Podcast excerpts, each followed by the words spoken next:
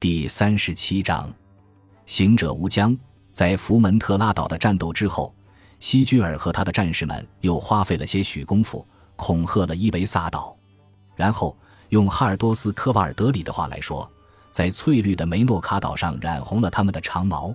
在此之后，他们穿过大海前往西西里岛这一对他们更为友好的地区，并于一千一百一十年春天到达那里。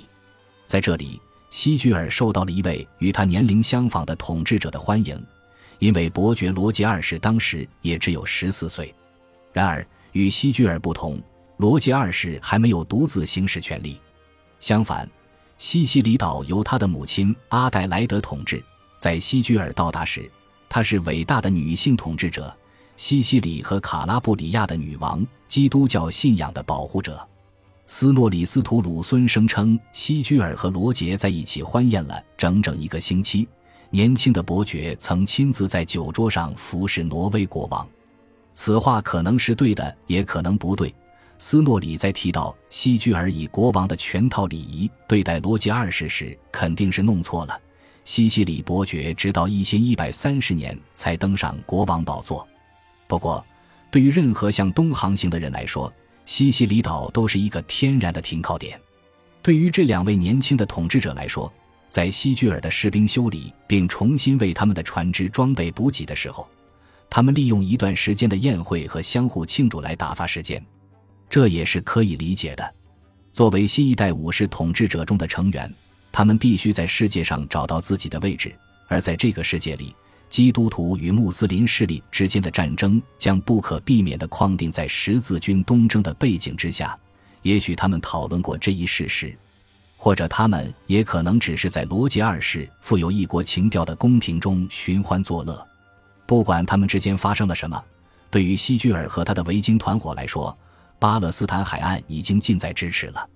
一一一百一十年的夏天。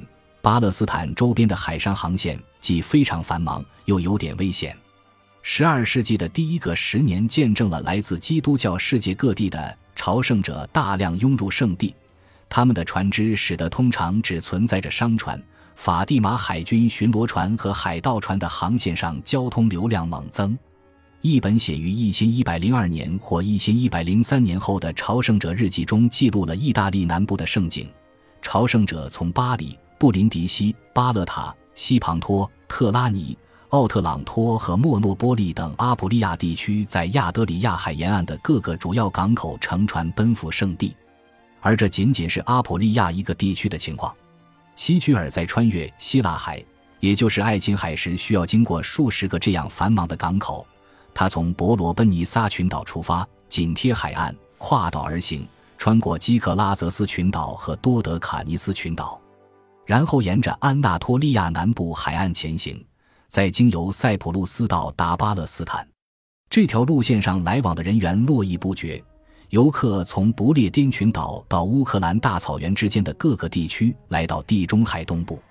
当西居尔和他的手下在一千一百一十年驶进海岸视野的时候，正好与被法蒂玛海军舰队追击的三艘船不期而遇。其中两艘船载着来自佛兰德和安特卫普的朝圣者，还有一艘来自拜占庭的船满载着商品和补给品。十字军东征戏剧性的重塑了叙利亚和巴勒斯坦的力量平衡，为那些期望祈祷、战斗和发财的人提供了诱人的可能性。这可真是一片繁忙的水域。当挪威人到达巴勒斯坦附近水域时，他们试图向亚什基伦市民挑起第一战。尽管十字军在一零九九年八月于城外的战斗中获胜，但亚什基伦还处于法蒂玛王朝的控制之中，成为埃及舰船的一个避风港。这些船只可以在那些位于更远海岸线上的穆斯林城市遭到十字军国家攻击时前去支援。西居尔的舰队接近了亚什基伦，并且在城镇的港湾里下锚，等了一整个昼夜。观察是否会有人通过陆路或水路出城与他会面，这样他就可以通过意外事件或有意制造事端挑起战斗。亚琛的阿尔贝特写道。但是，亚什基伦的市民一直保持安静，不敢出来，看来只能等到来日再战了。由于无仗可打，西居尔于是命令他的舰队北上，在雅法下船，然后继续向阿卡进发。在雅法，西居尔见到了国王鲍德温一世，两位君主彼此亲吻，以表尊重之意，然后一道向东前往圣城。西居尔有幸成为第一位访问十字军国家的西方国王，而且他也得到了恰如其分的王室待遇。他和鲍德温在一场盛大华丽的入城式中进入耶路撒冷，伴随左右的是所有神职人员，他们身着白袍，披着圣教的华服，唱着赞美诗和圣歌。两位国王接着参观了耶路撒冷城内和周边的圣地，然后一起在约旦河里沐浴。伟大的吟唱诗人埃纳尔斯克拉森后来作诗一首，以纪念这一时刻：泰然朝圣风波平，天高海阔任我行。圣地虽有豪门姓，何人能及吾王名？鲍德温送给希居尔一片圣十字架的碎片，年纪较小的后者承诺要将其带回家乡，供奉于圣奥拉夫的陵墓前。圣奥拉夫曾是一位挪威国王，因为在当时还信奉异教的王国内推广基督教而声名远扬，并因此在数十年后被封为圣徒。他的一生多姿多彩，却又为人残暴。终在一千零三十年遭自己的臣民谋杀身亡。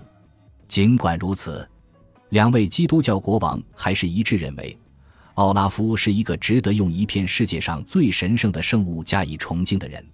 他们还达成共识，他们的下一个任务是向北进发，围攻西顿。感谢您的收听，喜欢别忘了订阅加关注，主页有更多精彩内容。